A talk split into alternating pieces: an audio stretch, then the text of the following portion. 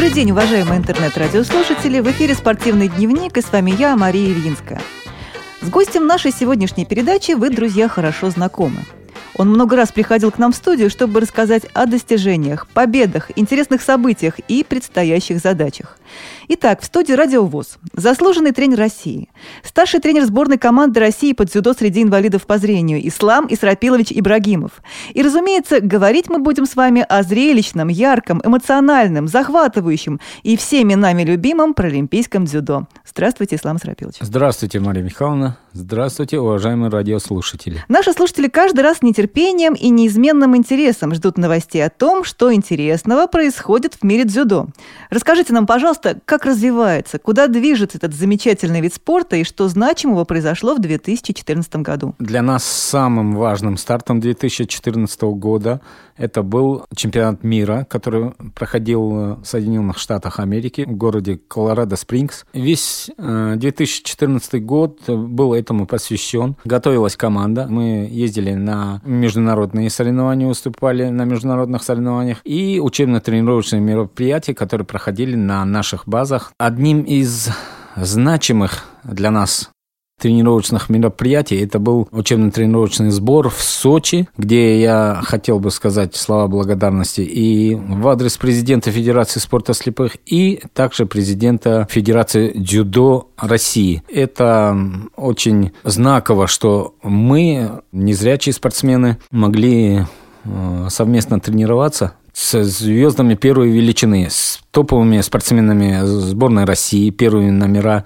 Там были самые сильнейшие спортсмены э, со всего мира, со всего света. А, нас любезно на этот сбор допустили и старший тренер сборной России, итальянец Эцио Гамба, и э, Макаров, и Морозов, э, это тренера сборной России. И ты, Дунгузашвили, она любезно смотрела за нашими девчатами. Этот сбор был прямо непосредственно перед выездом на чемпионат мира, правильно? Ну, там еще промежуток был, но этот сбор такой был, где... Основной может... финальный, да? Основной, финальный, где много набарывания было, где много технического, тактического плана борьбы. Многие дзюдоисты со всей России, со всех концов приезжали, жили где-то рядом, тренировались утром, вечером. Просто была борьба, много борьбы. И наши спортсмены, естественно, ни одну тренировку не пропускали. Я не сомневаюсь в этом, Ислам Исрапилович. У вас всегда блестящая дисциплина в сборной. Я так понимаю, что Сочи после Паралимпийских игр э, в своей инфраструктуре действительно э, соответствует всем требованиям да, для проведения спортивных мероприятий любого уровня. Вы были довольны? Вы знаете, там все настолько свежо, еще настолько после Олимпийских игр зимних и Паралимпийских зимних игр инфраструктура, конечно, работает как часы, можно сказать. Конечно, всегда, если придирчивому человеку или придирчиво, если на что-то обращать внимание, всегда что-то можно найти, но в всецелом все работало, все инфраструктуры работали четко, как, как достойно. там доступная среда? Вот что-то осталось с тех пор? Либо уже вот автобусы, в автобусах по-прежнему с инвалидами общаются, как, как должно быть? Вы знаете, на самом деле непосредственно так, где база, понятное дело, а, когда очень много скоплений народа и международных, и наших, были какие-то неудобства, но к моему большому уважению, к моему большому удивлению, все спортсмены и международные, э, которые европейцы, там, будь то не, не европейцы, не обязательно, очень э, деликатно относились к э, спортсменам, у кого есть проблемы со зрением. Они сами подходили, брали спортсмена ну, для борьбы, который ну, остался, например, без, без спарринга. Я видел такие, когда подходит звезда, вот я его только по телевизору видел, голландец, э, немцы, наши ребята, олимпийский чемпион, там Тагир Хайбулаев мог спокойно подойти к нашему парню в 90 в 100 килограммов, отбороться нормально. Ну, и много. Ну, это здорово. Это у вас всегда присутствует. Я немножко не о том угу. спросила, Ислам Сарапилович. А, сам город, мне интересно было в городе, ведь э, те самые говорящие, не говорящие, как верно это назвать, остановки, где можно кнопкой вызвать э, незрячему человеку нужный автобус, он подойдет. Что-то сейчас такое работает или нет? Это все было во время Паралимпийских игр, а сейчас? Частично это все частично, работало. Частично работало Понимаете, мы сильно как бы не углублялись в это. Почему? Потому что у нас был свой автобус, который нас доставлял а, ну, до места. Я поняла. Вот. Но многие... Я надеюсь, там осталось все как было. Не стало хуже, во всяком случае. Не хотелось бы. Тем более все рассчитывают, что действительно Сочи э, будет центром спортивным, будут многие приезжать. И здоровые спортсмены, и инвалиды-спортсмены с удовольствием туда заниматься, выступать. Вы знаете, я имел э, разговор с представителем администрации города. Он говорил, что есть э, некий демонтаж после Паралимпийских игр, э, после Олимпийских, но это только для того, чтобы что-то усовершенствовать. И мы не собираемся сбавлять обороты. И первый блин не получился комом, комом. но мы очень много недоработок выявили. И поэтому, если даже что-то не работало, но это демонтировалось для того, чтобы усовершенствовать. И я надеюсь, что Сочи действительно останется Да, я тоже, я, я тоже надеюсь, и всем европейским этого городом. искренне желаем. Ну а теперь вернемся к самому мероприятию. Вы подготовились и подготовились как надо. Я правильно поняла вас? Ну, Судя по тому, какие дальнейшие, какие дальнейшие были результаты. После этого сбора у нас некое время было для адаптации, немножко, немножко сбавить обороты, нагрузки. Это как бы выводили спортсмены к около пиковой формы. Потом еще один сбор, а, опять таки нам э, в Минспорте, я очень благодарен им, и дали Э, сбор непосредственно в Соединенных Штатах Америки. Девятичасовая разница и перелеты, и они не могли не сказываться. И причем как раз дни борьбы выходило на, где-то на третий, четвертый, пятый сутки, когда действительно очень э, переломный момент в организме. И мы избежали этого. Мы уже находились на учебно-тренировочном сборе в Соединенных Штатах с 24 августа. А чемпионат мира начинался с 3 сентября. То есть до этого времени у нас было времени адаптироваться. Пока шла адаптация, мы перевели спортсменов на одноразовые тренировки, раз э, тренировка в день. Ну, две тренировки, они также сохранялись, но э, нагружались, э, достаточно такие средние нагрузки были раз. А первая тренировка, она могла быть такая, больше растягиваться, больше, чтобы прочувствовать, больше быстро, чтобы преодолеть адаптацию. Вот. Ну, чтобы не сидеть, не засиживаться в номерах. Мы выходили на первую тренировку, она легкая, и на вторую уже в, непосредственно в кимоно уже вывести на пик формы, и тут работали врачи, массажисты. Была программа фармакологическая у некоторых спортсменов, кому необходимость есть. Поэтому к этому подошли достаточно серьезно. И чем дольше, чем э, ну, как бы больше времени мы готовим, мы обращаем внимание на сборную, на подготовку, на вывести. Тем выше результат, скажем тем, так. Тем ожидаемый, угу. тем предсказуемый результат. В каком составе вы выезжали? Много вас было? Это первый старт, где идет отбор на Паралимпийские игры. И благодаря отношению к спорте э, в нашей стране, в спорте инвалидов, мы э, имели возможность вывести в Соединенные Штаты два состава. То есть это 26 спортсменов и тренерский состав, ну, где-то человек 35 у нас. Великолепно. Было. И, естественно, уже с 3 сентября у нас начались э, дни, соревновательные дни. Соревновательные дни шли на базе, на олимпийской базе э, Соединенных Штатов Америки. Это она в городе Колорадо Спрингс на высоте где-то 1,8. Мы это тоже учитывали, что какие будут условия. Соперников много было? Сколько команд приехало? Соперников, э, вы знаете, команд 40 с чем-то, 42, 43 дзюдо э, достаточно доступный для инвалидов вид спорта. Скорее всего, сейчас вы уже видели своих соперников, которые будут выступать на Паралимпийских играх предстоящих. Конечно, с этого турнира мы уже ведем наблюдение, и каждый начинает вести уже стратегическую игру. Куда кого перевести, если навес выше, навес ниже, где кто комфортнее чувствует, в какой весовой категории.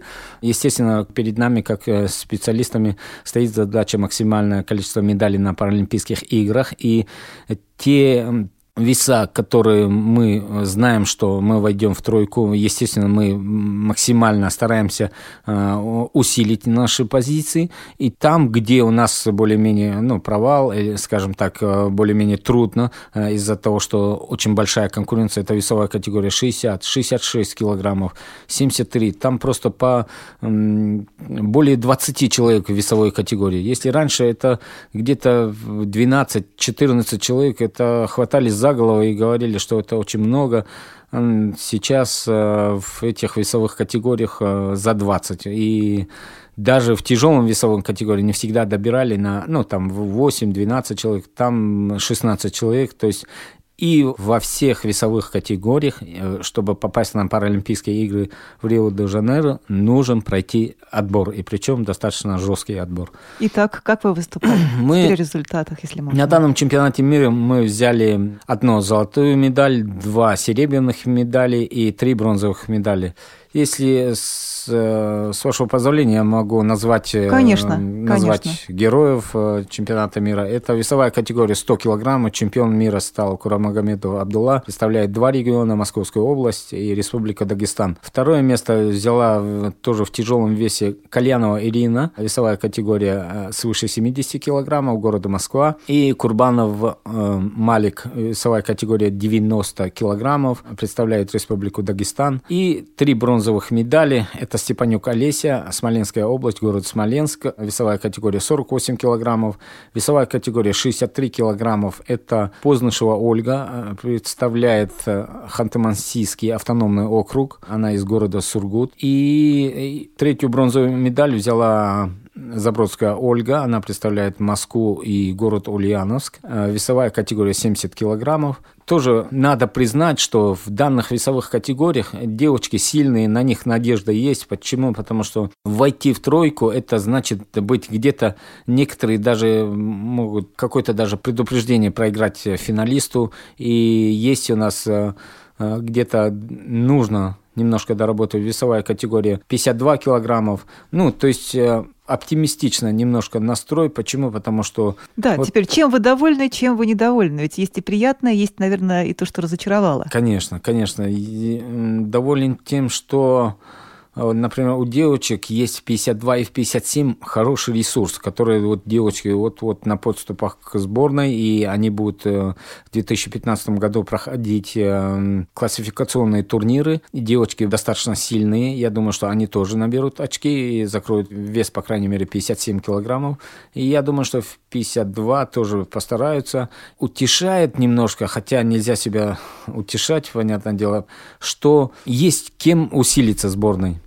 Также в весовой категории 73 килограмма, очень хороший спортсмен. Вот Курбанов Шахбан, э, весовая категория 66 килограммов, Руденко Виктор, есть э, Салихов Нух, который тоже может очень сильно усилить. Весовая категория 60 килограммов, там мы остались без медали, а не ездил туда по объективным причинам парень, который впоследствии стал чемпионом Европы, то есть есть кем усилиться. Я думаю, что чемпионат мира и Паралимпийские игры – это э, совершенно другое. Паралимпийские игры, они показывают, что любая ошибка может дорого стоить. И, то есть такого, что вот мы еще усилимся и еще лучше выступим на Паралимпийских играх, так однозначно говорить Да, нельзя. гарантировать никто никому никто, ничего не может. к большому да. сожалению, не может.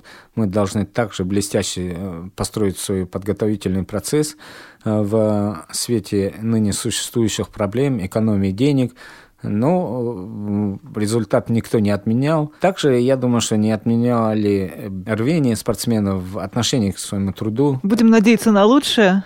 Ну и будем тренироваться, конечно. Что еще интересного у нас в 2014 году? В 2014 году, после важного чемпионата мира, нас мы перенесли на осень чемпионат страны. Э, сильный чемпионат страны получился. Получилось очень много спортсменов, очень много регионов, э, расширяются регионы. А вот, кстати, вопрос. В каком из регионов страны сейчас больше всего у нас дзюдоистов? Представительство какого региона? Ну, это три региона можно назвать. Э, это город Москва, Республика Дагестан, Республика Башкортостан. Э, вот много сейчас становится спортсменов в Ульяновской области. Новички появились? Совсем молодые ребята. Появляются э, очень э, молодые ребята из Новосибирска, из Челябинска есть э, ребята, Ханты-Мансийский автономный округ, Красноярский край, Томская область. То есть география большая, география расширяется, и это только радует. Чем больше спортсменов будет заниматься, тем больше выбора, тем больше тем конкуренции. более высокий результат мы будем показывать на международных соревнованиях. Естественно, это будет отражаться на результатах. Далее, после чемпионата страны у нас совсем недавно прошел Кубок страны. Кубок страны, понятное э, дело, он старт чуть, скажем, менее важный хотя для специалистов он, наверное, нисколько не менее важный, но э, Кубок страны э, тоже э, проходил в Московской области, Раменской. Он показывает, он и доказывает, что он очень сильный турнир. И действительно, чтобы войти в состав сборной команды, обязательно надо не, необходимо участие на чемпионате страны. Какие-то учебно-тренировочные сборы еще будут до конца года? Или, в общем-то, уже все закончилось? В принципе, понимаете, закончилось все, э, но остался еще один учебно-тренировочный сбор, благо его нам э, в конце его дали, с 4 по 15 декабря.